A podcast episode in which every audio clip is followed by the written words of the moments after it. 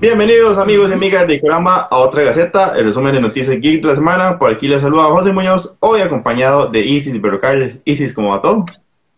Hola, hola, espero que estén bastante, bastante bien. Igual, una semana con bastante que hablar, bastantes cositas por ahí interesantes que han estado saliendo que vamos a estar abarcando el día de hoy, esta tarde hoy. Exactamente. Tarde, no, la práctica. También es que hoy, igual muchas gracias a la gente que escucha este podcast ya, y lo escucha versión podcast el día después. Saludos a Kate 14016 que nos manda saludos desde Acerrín, saludos hasta Acerrín, ojalá que no haya de estar frito, me imagino, supongo por la lluvia de ahora. Isis, tuvimos un montón de noticias esta semana y sobre todo porque hoy empezó el Geeked Week de Netflix, entonces toda esta semana vamos a estar bombardeados la mañana de, de hoy con Netflix, estuvo terrible, pero yo creo que podemos empezar hablando de un tema que yo creo que es de mucho cuidado, mucha gente le tiene más miedo que fe, y es que hoy podemos tener un primer vistazo a un detrás de cámara de One Piece. Y yo cuando lo subí pensé que la gente iba a reaccionar más, pero como que yo no sé si es tanto el miedo que, que, la gente como que está de largo. Como, ¿qué, ¿Qué sentís vos alrededor de esta adaptación de One Piece? Yo siento que algo que caracteriza mucho al fan de One Piece es que nos tienen acostumbrados a cosas bastante buenas, entonces siempre esperamos algo algo digamos que del nivel de, de lo que es el manga o de, de, lo que es el anime, entonces está ese miedo, está ese miedo que la adaptación que haga Netflix no sea como lo más apegado y vaya como lo más, este, digamos, de, dirigido al, al público como algo que de verdad le vaya a gustar. Entonces, como tenemos todo esto, este antecedente de ciertos live actions que ha tenido Netflix como Death Note, que podríamos llegar y, y, y eliminarlo de nuestra mente. este, ahí está ese miedo. Ahora, siento que en este caso sí le están, sí le están poniendo mucho al proyecto. Sí están buscando este, que la gente se identifique, como por ejemplo llegar y sacar este detrás de cámaras, como para mostrar de que de verdad están poniéndole cariño, que están interesados en que salga bastante, bastante bien y lo más, este, digamos, justo para, para una obra de tantos años y de tanto renombre como, como One Piece. Entonces, está como el miedo y por eso yo creo que ningún fan de One Piece quiere opinar. Yo prácticamente no he visto nada de noticias de, de live action, la verdad, por lo mismo. Pero este sí creo que Netflix sabe la, la responsabilidad que tiene en los hombros, en realidad, y por eso quiere hacer un trabajo lo más impecable posible. Yo, yo no sé si lo, lo, lo, sepa porque, bueno, la actuación que hicieron de Cowboy Vivo fue una cosa lamentable. A, antes de seguir, vamos también a, vamos a saludar a, a Angie Loría de Loría Comic que nos puso el dato de Isis, el interés amoroso de Black Adam. Un abrazo para ambos, un saludo ahí para, para Angie que nos mandó el, el dato de, de Isis. A, a, tener cuidado cuando salga la película de Black Adam. Pero Ay, el punto es que, ay Dios mío, al punto aquí iba es, por lo menos en este live en este detrás de cámaras que nos enseñaron, eh, la prioridad fue como enseñarnos escenografías, ¿verdad? Enseñarnos cómo están trabajando el, un poco el tema de, la, de, las naves y por lo menos ese lado se ven bien. Normalmente Netflix no decepciona en puesta en escena, ¿verdad? Si, volviendo a hablar de... ¡Ay, llegó la luz! Hablando de, del... Algo, al menos. De la adaptación, algo, algo hablando de la adaptación de Cowboy Bebop, las, las, las, locaciones estaban muy bien, los espacios estaban muy bien. El problema siempre es como las historias que deciden contar, como lo cuentan, y yo creo que es por eso, ¿verdad? Es porque estás tocando una fibra sensible que es One Piece y venís con una mala reputación de varias adaptaciones, ¿verdad? Entonces ahí está como lo complicado. Y si vos crees, alguien como yo, que no ha visto One Piece, ¿Vos crees que si yo me pongo a ver los primeros capítulos, tal vez el primer arco, me vaya, me puede ir poniendo al día los arcos que ellos vayan a ir adaptando? ¿Será una buena idea? O mejor no vea el anime y, que sea lo que, lo que Netflix quiera.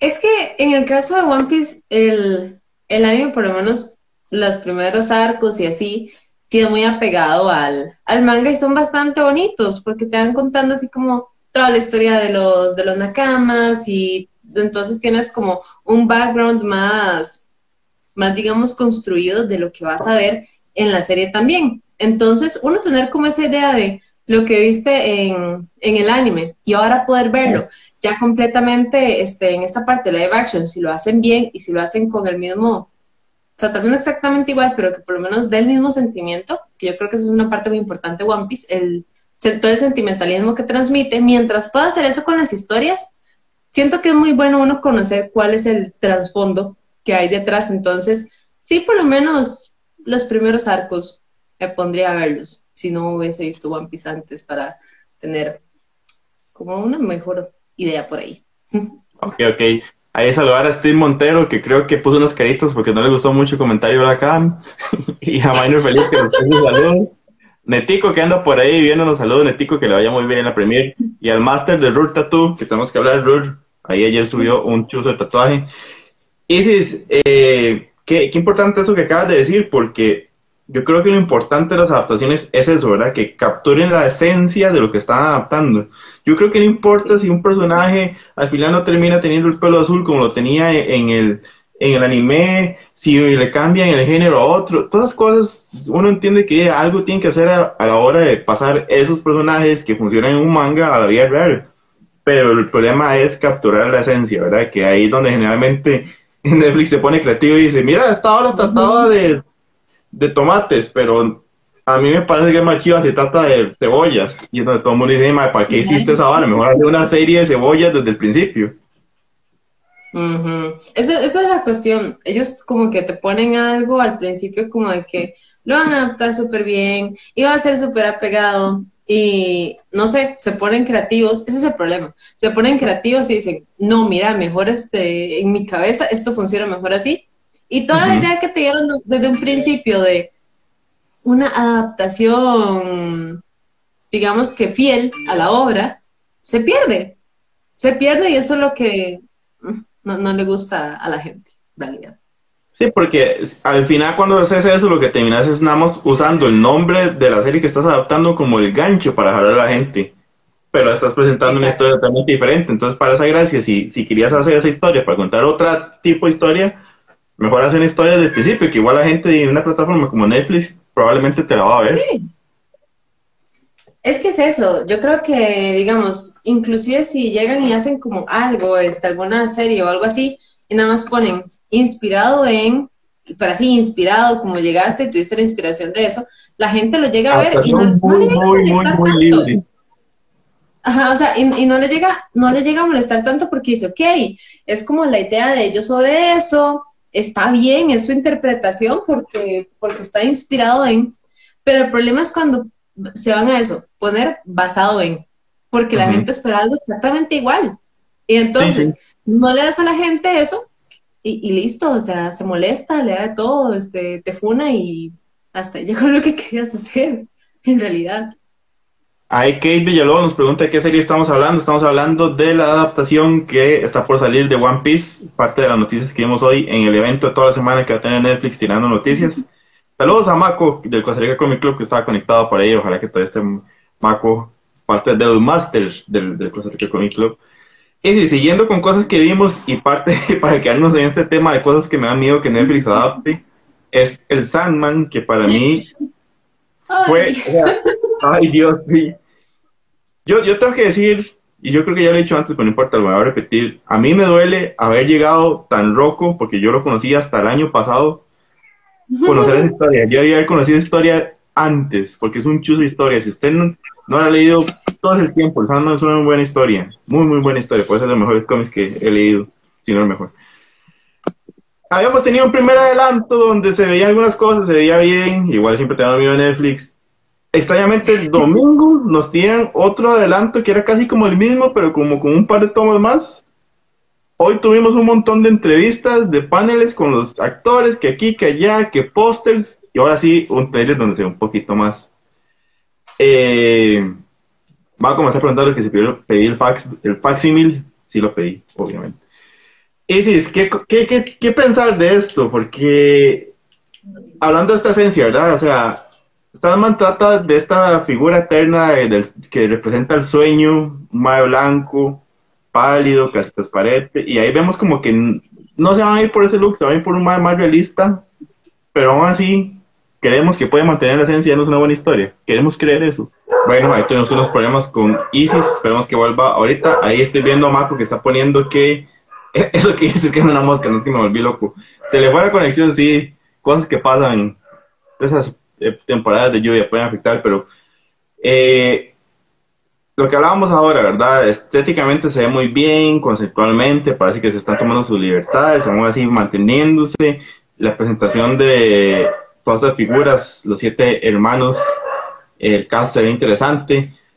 Eh, el hecho de que Neil Gaiman esté tan involucrado, que lo vemos en todas las presentaciones, en todas las entrevistas, en todo lo que pasa, da como una muy, un muy buen indicio de que esto, o sea, por lo menos si él está y está dando el visto bueno las cosas, debería resultar algo bien nos igual nos ha pasado en ocasiones que los creadores han estado involucrados y no han salido bien, pero esperemos que de todo lo que está, de todo lo que pasa, Netflix haya aprendido de sus errores pasados. Creo que aprendió porque la temporada 4 de Stranger Things reivindica muchas cosas malas que hicieron en la temporada 2 y 3 Así que esperemos que en serio sea un aprendizaje y nos den un muy buen resultado. A final de cuentas, lo que queremos es, o sea, es una historia tan buena que en serio, contarla mal, podría eh, de perder un, excelente material. Y eso, eso sería la pena, el, desperdiciar un material tan bueno. Eh, ya por cosas que hemos visto en, en, el, en los trailers, parece que va a ser muy explicativa, por el hecho de que, digamos, en el cómic las cosas uno se va dando cuenta sobre la marcha, uno va entendiendo, no te dicen todo un solo principio, no, no es como que este más es esto porque pasó esto y esto no. Te uno va, a medida que van conociendo la historia, van teniendo el trasfondo de todos los personajes, e incluso en momentos que te presentan personajes y hasta el tiempo entendés quién diablos es este mae. El diablo se aplica porque sale Lucifer también. Pero eh, parece que esto lo van a hacer un poquito más explicativo, probablemente por eso, porque no tienen el tiempo de desarrollar una historia tan larga, porque Sandman es una historia larga. Larga no significa que tenga relleno, nada más que es larga, pero eh, interesante. Ahí mientras esperamos que Isis se conecte, comentarles que bueno, está el giveaway de la camisa Adidas de la selección de Japón, edición especial de anime, gracias a los amigos de Chema de Fútbol para que la vayan a buscar. Eh, ahí está el post, lo hicimos el jueves pasado. Participar es súper sencillo. Es, la camisa es un chuzo, en serio, para que participen. Ojalá ahí mucha suerte a todos que participen. También hoy, ante, antitos de este live, publicamos el podcast de eh, Stranger Things. Ahora que estamos hablando de lo bueno que hizo eh, Netflix con Stranger Things. Entonces ahí está Estamos hablando un poquito con spoilers de esta nueva temporada. La primera parte de esta temporada, van a ver que si lo escuchan, se me hace un desmadre con esta hora de temporada, primera parte y la otra temporada y lo que estamos viendo y lo que falta. Pero la cosa es que, por lo menos, les puedo decir que esta temporada está muy buena. A mí me gustó mucho, la disfruté más que muchas de las pasadas. Ahí mi perro acaba de botar un Funko, parte de tener animales. Pero creo que ya vamos a ver si Isis ahí está es, cambiaste de locación, ¿qué pasó? Hubo que cambiar de locación, hubo que cambiar de locación. No hay que solucionar el problema del internet, pero, lo bueno es que por lo menos con este cel sí, sí funciona, en la mayoría. Bueno, muy bien, lo importante, lo importante es que volviste. Me parece que ya estamos aquí, ya podemos continuar. eso no como un microondas, no te quejes. Estás hablando del extraño. Ajá, ¿vos has pudiste ver algo? ¿La, ¿La, estás ahí dejando? ¿La estás esperando? Yo, estoy siéndoles así completamente sincera, Stranger Things no es de la serie de Netflix que, que, me haya llamado la atención en general, porque desde el principio se me hacía como un poco extraña. No, no, no llegué a encontrarle como. Pero es que el título lo dice. Tema. Sí, es que no sé, o sea, no encontraba como no, no, le llegaba como un tema en específico, no le encontraba un género, eh, eh, y nada más era como chiquitos, o sea, a mi parecer como chiquitos peleando con seres como de otra dimensión que se veían bastante, bastante bizarros, y yo, decía, no, no, sé qué está pasando aquí, no, no lo entiendo muy bien. Entonces, como que e, era como tanta cosa junta y así que al final no me terminó como de atrapar para que yo la pudiera llegar a ver. Pero, este, sí veo que ahorita con la con esta temporada y que la están dividiendo como en dos, tiene la gente entre muy hypeada y a la vez siento que, bueno, yo que personalmente no la veo, pero siempre paso viendo tal vez este lo que la gente pone en redes sociales y que están viendo Stranger Things y memes y cosas así, no siento que esta vez el boom haya sido tanto como en las otras temporadas, como por ejemplo cuando salió la segunda. Siento que ha ido como bajando el hype y bajando el hype y bajando el hype y ahorita dividirla en dos, tal vez era como para subirlo un poquito y dejar ese como cliffhanger este, para que la gente tuviera como más interés, pero no siento como la gente tan interesada como hace unos años en general en lo que es Stranger Things. yo creo que el tema es que eh, y de eso hablamos un poco en el podcast, es que la primera temporada de Stranger Things fue como la cosa que terminó de posicionar a Netflix cuando todo el mundo todavía estaba como entendiendo que era esta vara de Netflix y las plataformas de streaming. Y fue como un bombazo porque era esta vara ochentera, super retro, super divertida, pero hecha con tecnología ahora.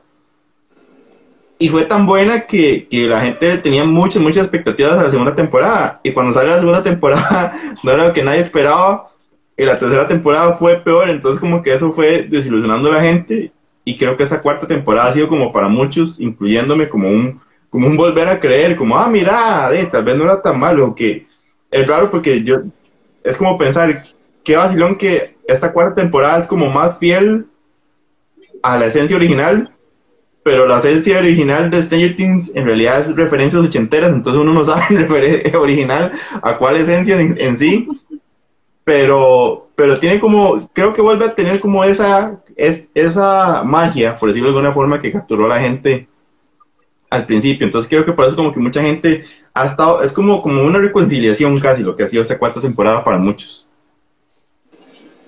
es que como pasa mucho, que tal vez este, si yo oía mucha gente diciendo que como fue en la serie, que llegó a posicionar a, Netflix como plataforma de streaming y así, entonces le quisieron como poner tanto y poner tanta importancia y tanta seriedad que tal vez este, a lo que yo escuchaba como amigos o conocidos o gente que veía hablando sobre eh, Stranger Things, que perdió como esa idea que tenían en un principio y como que lo que sentían con Stranger Things no era lo mismo.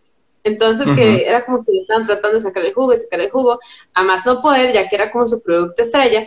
Y ahorita tal vez sí están como tratando de, llevarlo con más cuidado y por eso, ok, primero hagamos la primera mitad, veamos que salga bien, que todo quede perfecto, que a la gente le guste y tenemos el tiempo de entonces este, ver qué pasa con la otra, cuál es la reacción de la gente y esperar que todo salga lo más este, así óptimo posible.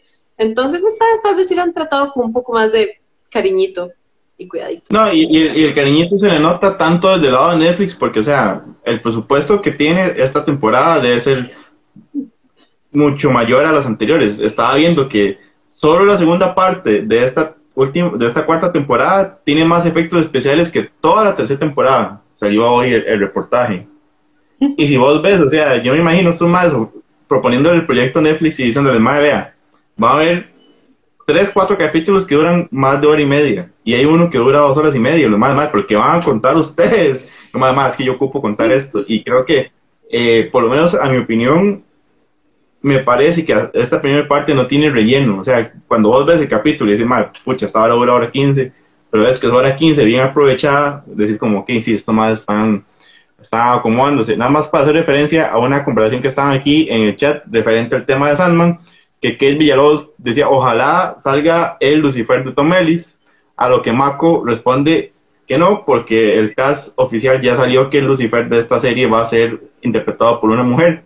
Aparte de que probablemente iba a estar complicado porque aquello... Ah, bueno, no, no, está tan complicado porque Lucifer ahora es de Netflix, sí cierto. Y así que era decidido obvio, pero ya no. Pero el tema es que ya nos dijeron que es una mujer y es otra actriz y entonces tal vez ahí... Tal vez haya una foto. Parte de las cosas que tuvimos hoy, hoy estuvo, yo, yo creo como que Netflix dijo, hoy vamos a hacer el lado macabroso, vamos a tirar las cosas de miedito. Y parte de lo que tuvimos con eso Vos pudiste ver, eh, creo que fue a principio de este año, si no final del anterior, perdón, tengo una pésima eh, localización, temporal, que salió una serie coreana, voy a decir esto en, lento porque si no me va a rear. All of Us Are Dead, todos estamos muertos, que era una serie coreana de zombies en un colegio. Sí, creo que sé cuál es. que, que, fue como un mini boom porque todo el mundo le gustó, pero el, el hype pasó súper rápido. Sí, fue curioso porque creo que duró hace un par de semanas y todo el mundo estaba como viéndola y súper pegados a la serie y ver que salía y demás. Y, y ya después, no sé, como, que desapareció. Y a mí, por ejemplo, siempre me sale, o sea, todo el tiempo recomendado de Netflix para ver, para verla, pero sí, es todo, todo el tiempo. Y, y se nota que es algo que a la gente le gustó, pero es curioso. Y a pesar de que llevamos tiempo donde series este, coreanas llevan la delantera como muchas cosas, como llegar y crear como este hype, como fue por ejemplo el juego del calamar y todo esto, este, esa, igual siento que venía, como una energía bastante similar, a la gente le gustó bastante, pero solamente, no sé, se perdió. La gente cayó el, Sí, cayó el hype, o sea, rarísimo. A mí, a mí me pasó con esa serie, yo la verdad la disfruté, pero la disfruté como algo entretenido la, la serie a mí me hace gracia porque tiene como tres, cuatro momentos en que hay una vara que los más no saben cómo resolver. Es como, este más está, hay una horda de zombies y el más está aprisionado. ¿Cómo va a salir de esto? Y nada más la cámara corta a otro lado y el más ya está salvo. Es como, madre, pero ¿por qué? ¿Qué pasó ahí? nada más como que los más, de no se les ocurrió, pero siga. Y creo que como una cosa... Ajá, ajá. Una cosa interesante que... Sí, sí. Una cosa que me gustó que no, hemos visto tanto era el hecho de ver. Yo creo que eso no es spoiler, ya, ya pasó el rato y ya como que Netflix tiró un montón de fotos que habían zombies que mantenían como el, la lógica, o sea, era como yo, pero zombie. Nada más yo sigo comiendo gente, estoy muerto, si me, si me muero vuelvo a vivir, pero soy zombie. Pero puedo pensar y puedo... Todo ese concepto está interesante, pero... Pero qué, qué, qué raro, ¿verdad? Que digamos, tiren tan rápido una segunda temporada de una serie que fue relativamente nueva y una serie que es como el juego del calamar que está haciendo vos, que eso sí fue un boom mundial, nomás no, no digan nada, o sea, no es como, nomás no dijeron nada. Yo, yo, al final yo nunca entendí si la segunda temporada se confirmó o no en algún momento, pero como que raro que se lo estén guardando tanto. Yo quiero pensar que es porque lo están haciendo bien y con cuidado. Así oficialmente yo creo que no llegaron a confirmar nada, nada más había como ciertos ciertas entrevistas que vi actores y actrices que era como que, ay, sí, ojalá hagan una segunda temporada, hay muchas cosas que ver, este, y mucho por hacer con, con lo que tenemos de la primera. Pero después de eso, este, así como una confirmación de Netflix, así, nunca los vi en algunos posts como llegar a, a jugar con la idea de hacer una segunda temporada o preguntar este si la gente quería una segunda temporada y así, pero así, confirmación tal cual no, no llegó a existir. Ahora, como estamos en esta semana de, noticias, en esta, en esta parte, tal vez sea de las noticias boom que vamos a tener al puro final. Y que la gente todos estos días se quede esperando de, mira, sí, y al final no sacaron nada, ya murió, este, tal vez para el otro año o así, y sea como lo que ellos quieren hacer tipo revelación. Tal vez, sí, pienso yo. hemos visto cosas, hemos visto noticias que, que sin enseñar nada, nada más te confirman que, mira, esta hora existe y va. Entonces, digamos, no, es como que ocupen hacer el super trailer para que Netflix venda humo, ¿verdad? Ya nos ha pasado que dicen, inventan un póster y eh, el anuncio este de, de este All of, All of Us Are Dead eran los actores hablando, diciendo, de aquí estamos, que dice que nos extrañaron, volvemos, y terminaba con la misma toma de la intro nada más que con un 2 al final. Entonces, como, hey, no ocupas, para mantener el hype, no ocupas hacer mucho. No, y además con lo que es el juego de calamar, con que tuvieran a, a alguno de, los actores como que más queridos, dando un mensaje y después, igual, algo así, tipo intro, este, o, o lo del final y poniendo simplemente el juego del calamar 2, hubiera sido suficiente. Yo creo que la ah, gente le tomó tanto cariño a los actores que solamente con eso se hubieran jugado bien. Con eso yo voy a reventar redes. Y hablando de reventar redes sin mostrar mucho, nada más saludar ahí a Marco que volvió. Marco que estaba hoy hecho, vuelto papiola con un video que ahí vio, no vamos a decir qué, pero vuelto papiola en aceite. Eh, si no me recuerdo, fue a final de la semana pasada, tuvimos un vistazo a Dedos, ¿era que se llamaba La mano de los locos Adams? Sí, creo que sí, creo que era Dedos. Ajá, sí, alguien me corrige, por favor. Bueno, vimos a la mano de la nueva adaptación de Los Locos Adams hecha por Tim Burton para Netflix, donde muy al estilo Tim Burton, es lo mismo que hemos visto, pero nada más con cicatrices, con nada más ahí toda cosida, que nos decían que en estos días íbamos a tener un adelanto. Hoy tenemos el adelanto que es nada más a la actriz Gina Ortega acercándose a cámara, se le sube dedos o como sea que se llame, por ahí me corrijan, porfa. Hacen el chasquido y eso es todo lo que tenemos. Sí, la mano y Merlina. Bueno, no sé si llamaba mano o dedos. Pero es easy lo que hablamos, ¿verdad? O sea, algo tan sencillo como ver la mano ahí, que estoy seguro que a ellos no le costó nada animar eso. Y después ver ya la actriz en el traje, con, la, con el, el, todo el outfit, ya eso fue suficiente para que un montón de gente se empezara a hypear también es que es muy fácil, ¿verdad? Cuando tenés un nombre como Tim Burton detrás.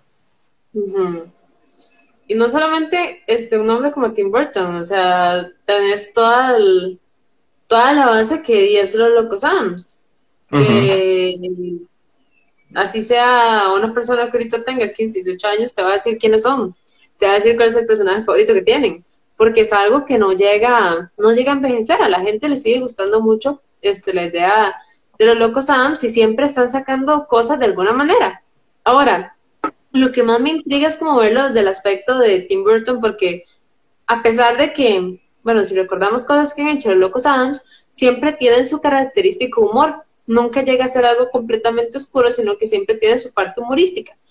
Ahora, Tim Burton sí llega a ser como en algunas, si tienen la oportunidad, si llega a ser como muy serio y muy bizarro hasta cierto punto, este, si puede trabajar con algo bastante oscuro, y eso es lo que se me hace curioso, siento que esto va a ser como lo más distinto que podamos llegar a tener referente a un producto relacionado a los Locos Adams, justo por el enfoque que le puede dar Tim Burton a, a esto.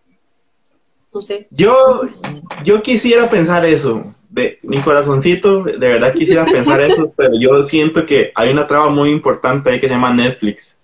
Si vos me hubieras dicho, este es Tim Burton haciendo una adaptación de Los Locos Adams en Amazon Prime, yo te digo, uy, sí, ese más se va a volver loco. Ahí, ahí sí es cierto que le pueden, el mal puede hacer lo que quiera. No digo que tal vez sí vaya a arriesgar sus cosillas, pero es que sea, Netflix es, es como el hermano del medio, ¿verdad? No es tan santurrón como Disney Plus, pero tampoco es tan pasado como Amazon Prime.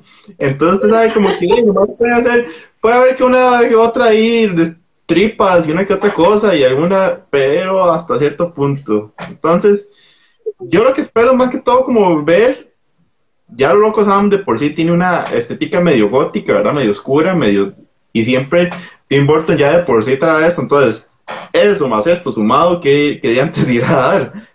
Es lo que yo creo que puede ser muy rico la estética y el manejo que le vaya a dar él. Pero no sé qué tanto el concepto y más lo particular que verdad que, o sea, es la serie de Merlina, es Wednesday.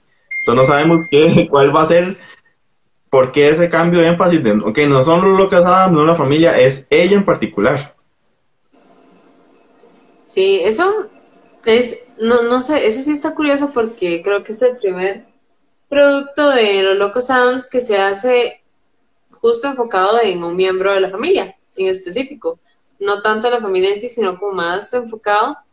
Y mm, sigo sin entender muy bien como el por qué, pero es porque pues casi no tenemos información más que el oh. tráiler que salió hoy y, la, la, mano toda, toda cocida y y ya está. Entonces no hay como un contexto que nosotros podamos decir, ok, mira, este es por esto y esto, entonces que, es una serie solamente para ella, para tener todo este background. No tenemos realmente como nada de información más que literalmente solo dos videos muy cortitos y ya. Sí, yo, yo lo que espero es que esto no sea porque nos vayan a dar las, las aventuras adolescentes de Merlina eh, buscando su, su, lugar en la vida durante la pubertad en el colegio y que, o sea, y que sea como la familia alrededor, pero es las aventuras de ella. Es lo, que a mí me daría un poquillo pereza. dejando todavía así el beneficio la duda de que podrían darle un, un, enfoque interesante por el lado de Tim Burton, pero esa sería la parte que me haría un poco de, pereza, que por eso es que se llama Merlina. Sí, que, que sea, que termine siendo una de esas típicas adolescentes, series para adolescentes de Netflix de alguien buscando su lugar en el mundo, pero es ahora parte de la familia de los locos Santos. Puesto más fácil que hagan lo que hicieron con Sabrina, que hagan un Sabrina. Eso sería lo terrible. Exactamente. Exacto. Para simplificar. Hablando de otra cosa que vimos hoy, que este trailer se ve un poquito más interesante, pero es, un, es, un, es una serie de cosas complicadas. Es Resident Evil. Es Resident Evil que ha tenido muchas de las peores adaptaciones al cine que con la reciente que hizo Sony no levantó. Es Netflix adaptando Resident Evil. Y ahora llega y nos dicen que es una historia que pasa como 12 o 15 años después del desmadre de los zombies. Todo, aún así se ve interesante, pero qué difícil creer ya en un proyecto Resident Evil, ¿no? Isis. Ay, es que vamos a, algo similar, y es que no han tenido tan buena racha últimamente, este, con lo que viene siendo como cuestiones de, este, de sus productos, como refrescar productos nuevos, podría, bueno, productos viejos más bien, este, no han llevado tan buena racha con eso, y sí he visto hasta cierto punto a la gente como con el hype de, ok, este, son muy fans de lo que es la parte de de Resident Evil, pues súper emocionados. Ah, como volvemos como algo similar a, a, One Piece. La franquicia llega a ser tan querida y, y, digamos, tan respetada que igual llegar y poner algo así como de esa historia 12, 15 años después de que todo esto pasa, tienen miedo de que sea algo completamente alejado, de que tenga cero contexto relacionado a Resident Evil y que simplemente sea el uso del nombre prácticamente y es algo completamente diferente a lo que tal vez ellos realmente están esperando a ver. Sí, sí, vamos a ver. Al final de cuentas, yo creo que las películas, las primeras, la de Mila Jovovich, empezaron tratándose de eso y después lo más nada más decidieron despegar y hacer su propio loquera. Y puede que como una peli de zombies muy volada y con tintes a veces de hasta ciencia ficción sea entretenida, pero ya es una cosa que usted sabe que de vez en cuando sale un mal como, ah, mira, ese mal se llama Leon S. Kennedy, ese mal salió en un juego. No tiene ni verga que ver con lo que hacía en el juego, pero ahí está el mal que salía en el juego. La última, la que salió el año pasado, no aportó nada, no se parece nada del juego, pero es una referencia, gracias se ve que leíste un manual. Eh, la última no la vi, pero no pasó sin pena y gloria, entonces creo que no es una buena señal. Pero vamos a ver, tal vez ahora sí se lo reivindique. Esperemos que la tercera sea la vencida, como, como dije. Saludos a Yokai Banda que están ahí, que recordemos a, hecha que aparecieron, porque este sábado hay evento, ¿verdad, Isis? Sí, este sábado a las 4 pm en Casamanga, en San Pedro, si no me equivoco, igual ahí en San José vamos a tener un concierto completamente gratuito de Yokai, este, por ahí para que se lleguen, pueden hacer su reservación y van a tener todo este acompañamiento musical increíble que van a dar los chicos, va a ser un show súper, súper bonito, es, o sea, así especial para los comensales que vayan a estar ese día en Casamanga, donde van a escuchar cosas bastante, bastante bonitas, este, desde nostálgicas hasta actuales, pero no les voy a decir mucho para que ustedes vayan y se den cuenta de lo que ellos van a tocar. Y nada más para que tengan su espacio fijo, recuerden que pueden reservar. Casamanga tiene en la descripción el número de teléfono, y si no, pueden también reservar al DM para, ya saben, este sábado 11 a las 4 de la tarde. Yo les recomendaría estar un poquito antes, tipo 3 y media por ahí, para que puedan pedir su comida y en lo que empieza el concierto ya tengan su comidita ahí, se puedan relajar felices y disfrutar de toda la música que les va a traer Jockey para ese día. Exacto. Yo creo que ahí lo importante es hacer esas dos recomendaciones. Primera recomendación, reserven porque eh, Casamanga se llena mucho, sobre todo los fines de semana. Entonces, para que no se queden sin campito, entonces reserven, ya están asegurados de que van a poder ver el chivo.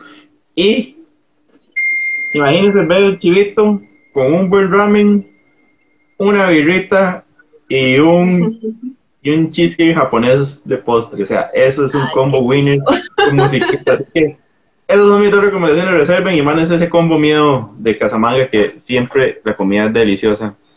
Ustedes llegan y dicen, quiero el combo de José Kikurama. Y les dan esas tres cosas. y les dicen, váyanse. Pero aprovechen, está bonita la, la actividad. No, no siempre podemos ver un chivo así, comiendo tan rico y todo con esta temática, esta temática ñoña tan bonita alrededor. Nada más ahí, eh, Myron lo dice, creo que pueden enterrar Resident Evil si la serie sale no tan mal, sería un trufo para Netflix y para el fandom. Ojalá que sí, ojalá que sea una reivindicación para tanto fans de Resident Evil, porque es una franquicia con una muy buena historia, no en todos los juegos, pero en la mayoría. Un muy buen lore y que no le han, no le han dado el respeto que se merece. Hablando del lore de Resident Evil, durante el evento de Sony la semana pasada se nos anunció, creo que la única noticia importante fue que ya tenemos la fecha del remake de Resident Evil 4. Isis, más que hablar de este remake en específico, ¿qué, qué idea, qué percepción tenés vos de que una empresa de videojuegos llegue y te diga, mira, yo no te voy a dar un juego nuevo porque no sé si te va a gustar. Entonces, aquel que yo sé que te gustó mucho, mucho, mucho, le mejoré los gráficos, le mejoré el gameplay y ahí está. ¿Qué te parece esto? ¿Lo querés? Yo siento que como cualquier remake, porque me pasa no solamente con videojuegos, sino tal vez como con hasta series y cosas así, sí siento que tiene que existir algún factor diferente para que llegue a, impresionar. Algo que, que lo haga hasta cierto punto distinto. O si no, que por lo menos tenga ciertos easter eggs y guiños por ahí que te hagan recordar otras cosas, que te haga entonces la parte de jugar como más interesante y vas con la idea como de ir encontrando hasta cierto punto como cosas más distintas. Entonces, tenés esta idea de, ok, estoy consciente de que estoy jugando la misma historia, pero me gusta la historia, ok, está bien, pero me, voy a ir encontrando cosas distintas porque ya me lo enseñaron, este, digamos que al comienzo, ok, mira, esto está diferente, ¿qué más me van a mostrar en este, en este juego?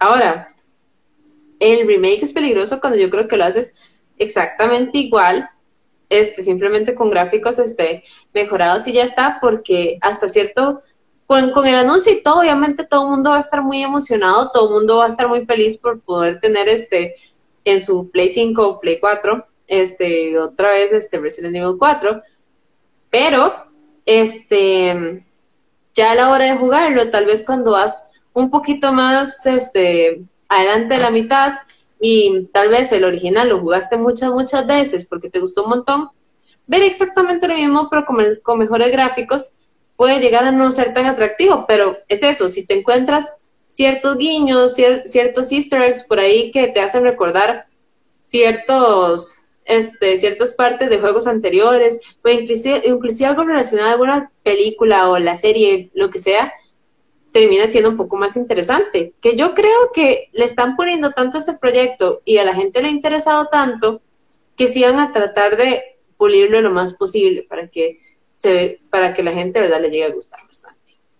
Sí, yo, yo, yo tengo como, como mi opinión un poco como contradictoria aquí, porque digamos, yo siento que yo estoy un poco en contra de, más cuando, cuando dicen es un remaster, es un es el mismo juego nada más que para la consola que tenés ahora, que es lo que mucho hace, hace Nintendo ahí es donde yo digo, madre, o sea, empresas como Nintendo, como Capcom, que tienen tantos juegos tan chivas, tienen propiedades intelectuales tantas, que más lleguen y digan, madre, mira, no voy a usar ninguna que tengo aquí, de juegos que la gente está esperando, no más voy a revivir uno de aquellos viejos que yo sé que a la gente le gustó, en donde yo digo, como madre, es la salida fácil, ahí es donde yo no soy tan fan.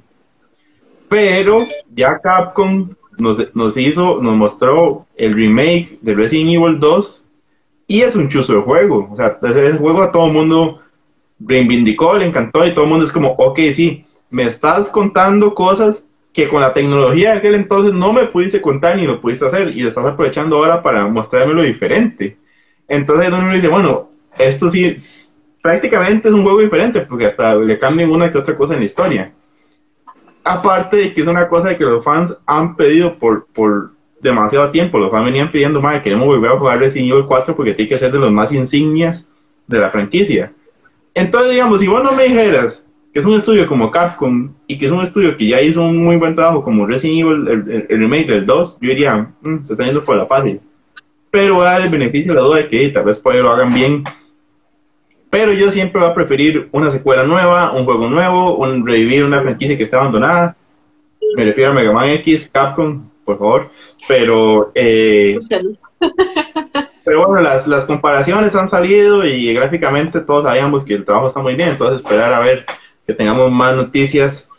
Y para ir terminando con el lado de lo de, hicimos como un 1.5 para aprovechar que estamos hablando de Resident, pero vamos a cerrar el tema de lo que vimos de Netflix, es que también vimos que Guillermo del Toro va a presentar una antología de ocho, creo que son cortos o por lo menos eh, capítulos medio no tan largos, de ocho directores diferentes de películas de terror, que se va a llamar El Gabinete de las Curiosidades de Guillermo del Toro hay directores interesantes como el que hizo eh, Babadook. Si no han visto esa película es muy rara, pero al final uno queda con Pero bueno, creo que, que este tipo de cosas, como que un director con mucho nombre llega y diga, May, voy a a todos ustedes para darles eh, exposición, te agradece, ¿no? En especial yo creo que siendo Guillermo del Toro, que en lo personal a mí me parece un director muy versátil con el tema de todos los géneros que puede manejar.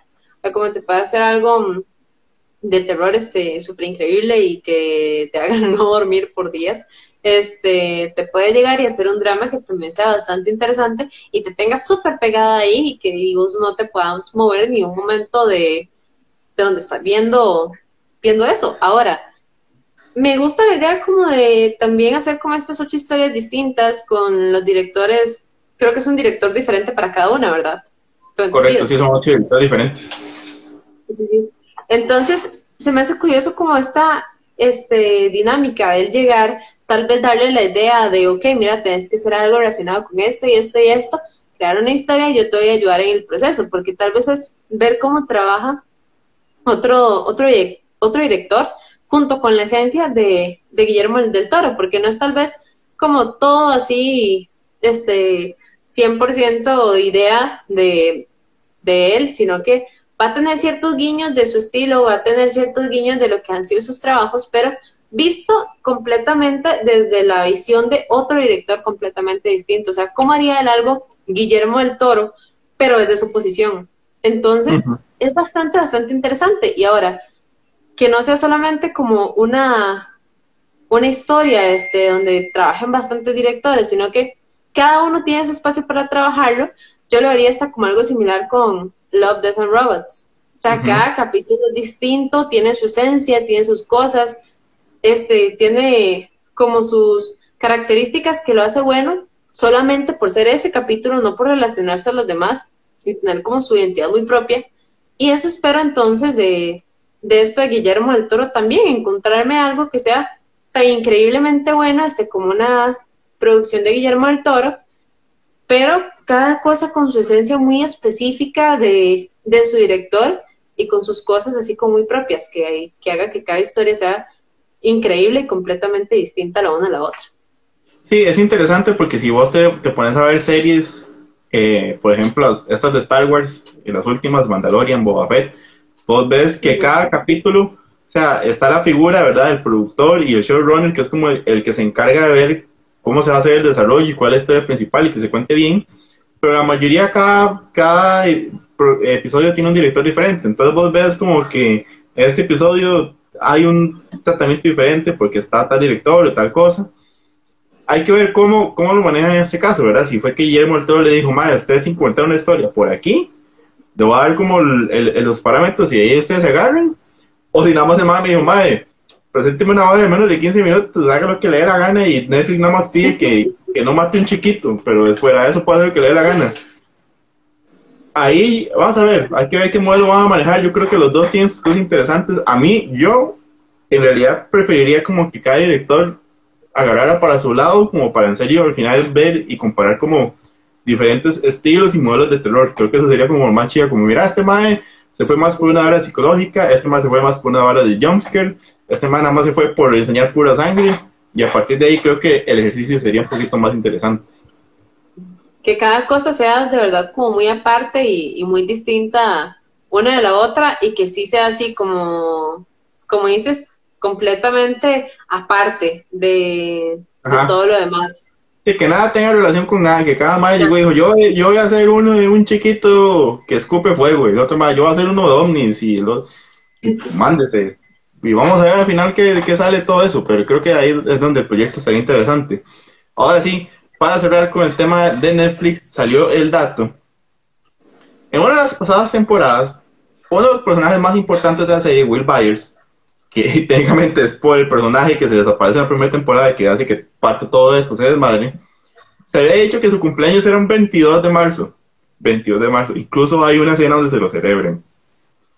En esta última temporada, en uno de los capítulos llegan y nos dicen, hoy es 21 de marzo. Hoy es 21 de marzo. Los, los eventos que van a suceder mañana, por consiguiente, son 22 de marzo. Cuando estamos en el 22 de marzo, en una escena alguien saca una videocámara y en la videocámara se ve que dice 22 de marzo. A nadie de la producción se le recordó que ese 22 de marzo era el cumpleaños de uno de los personajes. Entonces ahora los directores quedan con una una disyuntiva, que es le cambiamos el canon a la, a la serie y decimos que se llama en realidad no cumple el 22 de marzo o el personaje que ya de por sí es muy solitario y muy triste, lo hacemos todavía más triste y solitario con el hecho de que nadie se acordó. ¿Cuál, cuál es la menos peor? yo, yo, yo creo que mm, hasta, hasta preferiría que, que, dijeran, o sea, como no, vean, este, cambiemos el capítulo y pongamos una escena así fuera chiquitita desde el cumpleaños, o sea, un guillo pequeñito, porque a ver, haciendo un personaje triste, un personaje aún más triste, no. Además de que son cosas que, o sea, se pueden solucionar con algo así como, mira, no, esto se nos olvidó, este, la verdad, este, no estamos enterados, y digo, volvamos a, hacerlo simplemente con ese cambio, tampoco es algo gravísimo, o sea, lo pueden hacer bastante sencillo, dando un guiño al cumpleaños, así pequeñito, o sea, no tienen que hacer mucha cosa tampoco. Sí, sí, la, ventaja ahí es que te, tienen todavía la, otra parte de la temporada, ¿verdad? Perfectamente podrían más inventarse una toma de, ay, mira, las tarjetas de cumpleaños se habían quedado debajo de la mesa, pero por todo el desmadre que pasó se nos olvidó dártelas. Pero aún así, yo quisiera como que mamá diga, no, ya cagamos, este madre es un loser, ya, es totalmente loser, tan loser que ni la familia se acuerda de cumpleaños, que terminen de hundirlo. Y por ahí Marco nos pone que hay una teoría de que él es el malo de, la serie. Estaría, estaría interesante, habría que ver. Tal vez, bueno, habría que ver cómo manejan, pero hay teorías están interesantes. Eh, Isis, otra de las cosas que vimos esta semana fue el trailer de Pinocho habíamos visto imágenes, nos habían tirado poquito a pocos, pero ya tenemos el primer trailer. ¿Qué pensás vos primero de este trailer y estos remakes que está haciendo Walt Disney de, aquellos cuentos y aquellas películas clásicas? Ese de Pinocho sí, en lo personal me interesa muchísimo porque a pesar de que este la primera peli salió en un momento donde sí trataban como de hacer las cosas como muy muy correctas y muy apegadas y así todo como muy este hasta cierto punto de meter como cierto miedo, así como por ejemplo la escena de los chiquitos faltando a la escuela y que entonces se convertían en burros y así. Siento que en esta ocasión... No, no, no todo tan correcto, Porque, porque había, había un otro momento bien racista y bien, bien incorrecto en otros sentidos, pero, pero sí, sí, digamos que trataban de hacer lo correcto. Exacto, digamos, trataban como de, hasta cierto, o sea, hasta cierta parte como hacer como, poner como cierto tipo de lecciones en la película, como de no ser, como que no seas mentiroso, no faltes a la escuela porque te puede pasar esto y así. Y ahorita también se me hace interesante, y, y sí hay ciertas escenas como bastante rudas a nivel de lo que pasa en ese momento. este, pero ahorita se me hace interesante porque evidentemente bueno, Disney pasó por muchas funas cuando la gente vio películas viejas y se dio cuenta de escenas bastante racistas y bastante, este, un poco groseras, como por ejemplo, ahorita y tal vez evidentemente, no le, va, no le va a gustar a la gente ver que hay un chiquillo faltó a la escuela y ponerlo convertido en un burro. O sea, no va a ser algo que a la gente le vaya a gustar. Pero ahorita tal vez, no, o, o, ciertos o, o, ciertos van a ser como que, esto no me gusta. Entonces siento que al ser como algo, pues ya estamos hablando de, de, va a estar en Disney Plus, como todo lo que está saliendo de Disney, probablemente traten esta vez hacerlo como más, este, una historia un poquito más libre de Pinocho, más, este, bonita, más, este, como hasta cierto punto, también nostálgica para, para uno que, pues, llegó a ver muchísimas veces la peli y sí fue como que un referente para uno tal vez de lo que, de lo que era Disney. Tratar de hacerlo como hasta cierto punto algo más lindo, algo más tierno, una historia de, Pinocho un poco más, este, más linda porque siento que tratan de darle esa esencia como esa película linda, nostálgica, que te que si sos grande te hace pensar en todo lo que viste de Pinocho y si sos un chiquito pues te va te va a llamar la atención porque es una película linda. Pero es curioso porque hay sí ciertos puntos que, que son como muy oscuros en, en la peli original que ahí, ahí donde llego, ¿cómo van a cambiar esto? ¿Cómo lo van a llegar a, adaptar diferente porque hay cosas que, de las que no se van a arriesgar. Sí, sí, vamos, a ver, comparándolo un poco a, otros a otros trabajos que ya nos, que nos ha dado Disney de cosas así, la la de Mulan es muy lamentable, la de Disney, digo, la de Aladdin es muy lamentable, la del libro de las selva es como entretenida, está bien. Uno entiende, o sea, yo creo que al final de cuentas e, esto es como nada más Disney diciendo, ok, la nostalgia vende, tenemos los recursos, la tecnología para traer esto a la modernidad. Sí. Lástima, lástima que esa modernidad se quede como nada más en la parte de el lenguaje, como lo cambias a un live action.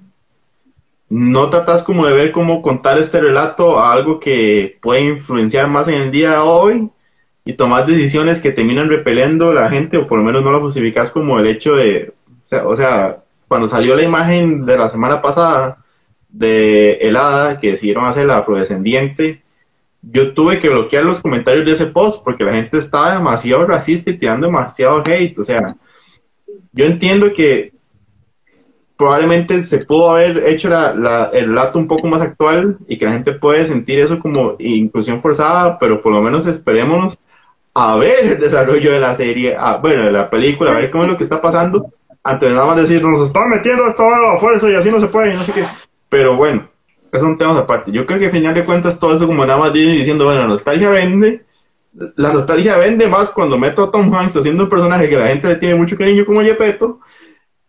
Y todo esto, ¿verdad? Pero lo que quiero decir al final de cuentas, para resumir, es ojalá como que en serio, cuando traen estas historias a hoy, encuentren esa forma como en serio, como actualizar un poquito el relato como para que termine, termine calando más en los niños de ahora y no tanto en los que ya estamos de 20 y 30 y resto, que lo vimos en su época y que vamos a verla como, ah, la curiosidad para ver qué fue aquello que vimos en aquella época. Exactamente, modernizarlo un poquito más, o sea, no, necesita perder completamente la esencia, pero sí tener una idea como más actual, como porque realmente, a pesar de que todos vamos a ir a verla, porque, ajá, que hicimos con Pinocho, los que más les va a gustar y son chiquitos y van a llegar a chiquitos porque es una película para chiquitos. Entonces, pues evidentemente tienen que hacer el mensaje dirigido más hacia ellos, viendo cómo cambiarlo ahora sí a esta realidad. Exacto, exacto. pero igual, aquí estamos especulando, vamos a ver qué nos presentan y cuando ya la veamos, vamos a hablar con más propiedad. Isis, no sé si ya pudiste ver un poco, bueno, un poco, ¿no? Si ya pudiste ver, no ha sido ver todavía la última película de Jurassic World Dominion. Mm, no, no la, no la he podido ver, pero espero poder verla. Pueden verla, estrenó el jueves pasado, gracias a Cinépolis pudimos ir al estreno. No fue que Isis no le invitamos para que no piensen mal, sino Isis obviamente estaba invitada, nada más que no pudo ir ese día, no pudo acompañar. Pero me hace gracia Isis, voy a hacer una reseña como muy por encimita porque he visto como dos opiniones muy, muy separadas. O a la gente la encanta o a la gente dice que es una estupidez. yo creo que hay que entender una cosa. Estamos viendo una película de dinosaurios de la actualidad yo creo que usted tiene que ir consciente a que va a haber dinosaurios persiguiendo gente y comiéndose gente. O sea, usted no puede esperar un super desarrollo, ni la historia de su vida, ni el drama existencial de su vida. Entonces, yo, que fui esperando ver muy buenas escenas de acción de dinosaurios, yo salí muy feliz. Y una cosa que tengo que decir es que es muy chida ver dinosaurios en paisajes citadinos que casi no hemos visto, y es muy chida cuando incorporan esa vara de los ataques dinosaurios con escenas que parecen casi de terror. Hay montajes que es como en serio, como si usted no sabe si va a salir un dinosaurio o va a salir Freddy Krueger. Pero yo creo que la peli cumple con lo que se propone. O sea, no vayan esperando ver el super de su vida, vayan esperando ver muy buenas escenas de acción de gente corriendo dinosaurios. Eso es, y van a pasar muy bien. Es una parte, es, es que es una parte buena, igual, o sea, sigue siendo, este, bueno, evidentemente yo creo que todos hemos visto Jurassic Park. Y, y pues, obviamente vamos a ver a dinosaurios persiguiendo gente y evidentemente muy buena animación también por esa parte. Y yo la verdad, o sea, a mí, sí, a mí sí me emociona, pero voy con esa, aún no, aún no tengo así con fecha para poder ir a verla, pero si voy con esta idea de, esa emoción de ver una peli, o sea, como Jurassic Park, dinosaurios atrás de gente, gente tratando de, de dinosaurios. Exacto, exacto. Y sí, ya ahora sí, para cerrar la última noticia, vamos a hacer con un poquito de contexto. El tema es, salió una película llamada Morbius hace un tiempo. Con un tal señor que parece que hizo un pacto con el diablo que se llama Jared Leto porque el maldito no envejece. Sí. ¿Verdad? Entonces la película salió y le fue muy mal, tanto en críticas, eh, con la audiencia y con eh, recaudación. Hace unos días se filtra una escena que fue borrada donde Morbius dice It's Morbin Time. Como haciendo juego entre Morbius y yo no sé si los Morphin, los Power Rangers, era un juego de palabras pésimo, por eso mismo la quitaron. Pero esta escena fue tan mala que creó tanto morbo que se convirtió en un meme. ¿Verdad? Es el, se crea un meme y se vuelve viral.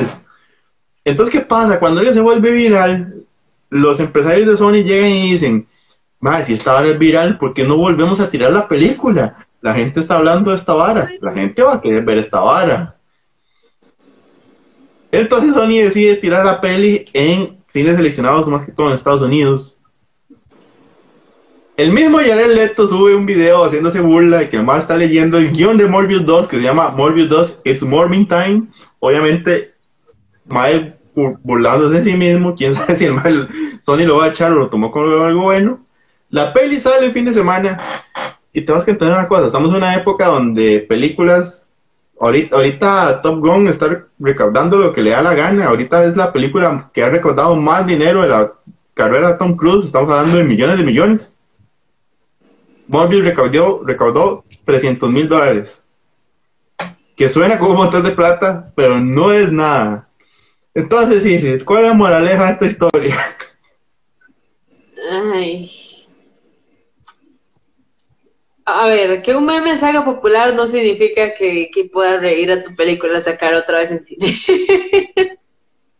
Porque recordemos que no es como simplemente llegar y que ellos tengan la cinta ahí no, evidentemente este, tienes que dar este cierto pago a los cines donde va a salir, tenés que otra vez gastar en campañas de publicidad y toda la cuestión. Y, a ver, si no salió bien la primera vez, donde había hasta cierto punto, porque, a ver, la gente tenía hype por Morbius, porque era Jared Leto y, todo esto, pero al ver, no, no, no gustó, no gustó, y eso es lo que tal vez no entendieron. Por un meme que se hiciera viral, la gente no se iba a poner a ver otra vez la peli.